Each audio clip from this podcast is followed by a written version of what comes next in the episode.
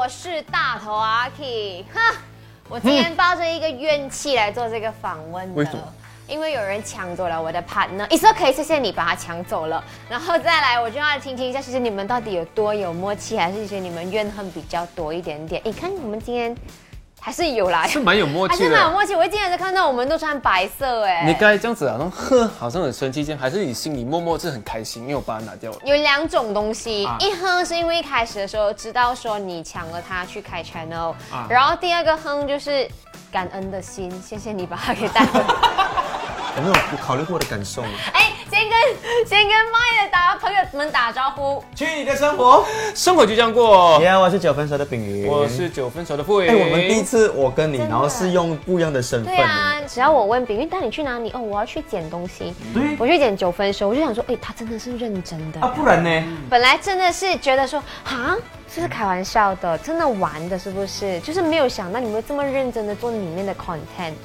对，一开始看到我真的是走到脚都要快要流血了，然后流了很多的汗呐，然后天天开会啦。那你们现在这样子一路走下来，有没有后悔？没有，一定会有一些其他顾虑嘛。毕竟我们现在其实也。做了一年半呢，对对对，一年半的时间。那因为我们中间遇遇到很多那种 MCO 啦，很多东西卡住，然后一开始可能 build 了一些 momentum 之后，然后有一些起了，然后又又突然间又安静了下来。中间其实一段时间都会觉得，哎，我们现在做这个又好像没有什么 view，这样又没有什么业费进来，一定会想很多，嗯，你知道吗？而且其实我觉得当。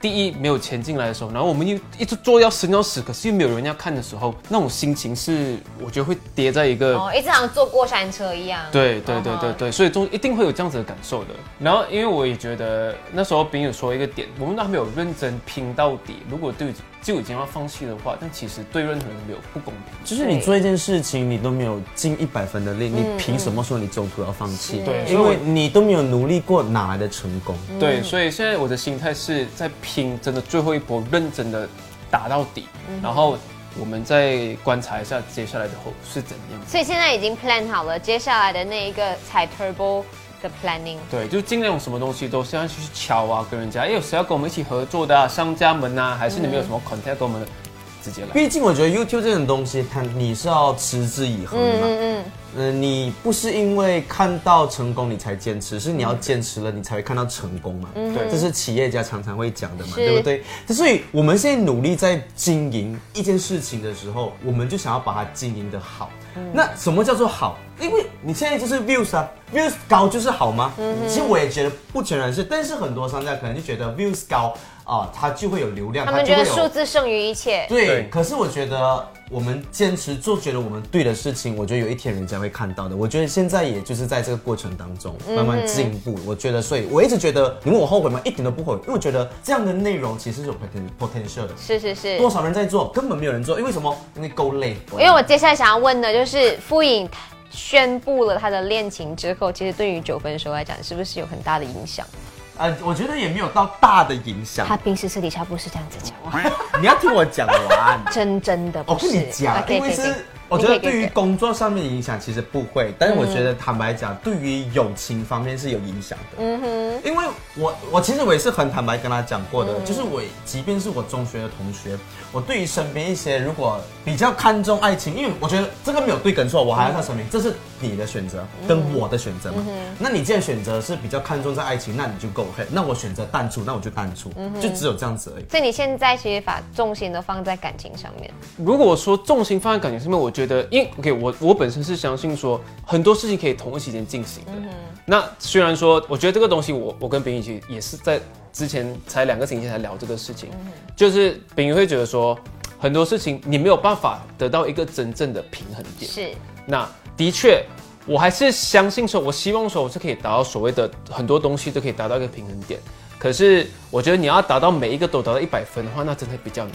你哦，我还是会牺牲掉一些事情去做，几乎不可能。我觉得你你在一开始写的那个 rules 里面没有写吗？就是 partner 不能够因为感情而背叛。这也没有这样子啦。你要很 specific 啊。这样子，毕竟你是过来人。这样请问跟以前的公司有什么差别？艺人不能谈恋爱。没有，你刚刚说你可以谈恋爱，可是你不能够因为恋爱而造成了我们频道。所以要谈哦，所以对啊，当事情发生的时候，我们就谈开。所以一开始你决决定要做这个九分熊的时候，没有想到你这么快堕入爱河。没有啊，其实那时候我们在谈这的时候，其实我也没没有特地想说爱情这个东西会怎么演。也不是这样子，他在打印要做九分的时候，他没有想到，他会这么的重色轻友。呃，第一、第二、第二就是他没有想到，原来兼顾这件事情是不太可能的。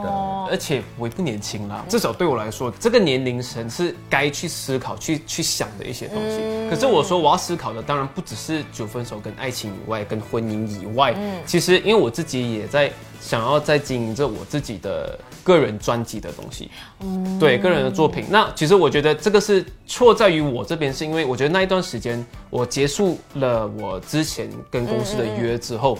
我一段时间其实处于一个很迷茫的状态，就是哎，我现在我又想做一些个人的创作的作品，个人专辑，又要做九分熟，然后再来就是我跟 Level 刚刚公开不久，然后其实那边可能一些业配的东西也是可以去经营，再来就是我家人那边又有很多的东西，然后再来又不。所以我觉得我很贪心，我很贪心，就觉得说我想要这，我刚才提到可能这五样东西，我都想好好去经营它。然后我觉得有一段时间我真的放纵很多在家庭，然后呃还有就是爱情这一块，还有就是可能我个人这个东西，我就就是六九分熟，我就忽略了九分熟。对啊，我承认，对这个东西我们就是聊过了，所以我承认其实那段时间其实我真的很迷茫，在于说我到底那么多东西，我要怎么去，我要怎么去交割，我要怎么去衡量，找出一个平衡点。炳云是一个很咄咄逼人的人。我又觉得他这个咄咄逼人也，他也不至于是过分的，反而是在适当的情况其实是需要的。嗯，你需要有一个人给压力，三个都不给压力的话，那其实就不会有东西出来。因为我一直觉得我好，他好，我们三个才会好。我一直秉持这样的概念嘛，真的，我的中心思想。我们九分熟不好就去了。所以希望大家可以继续的支持九分熟，来去你的生活就这样过。谢谢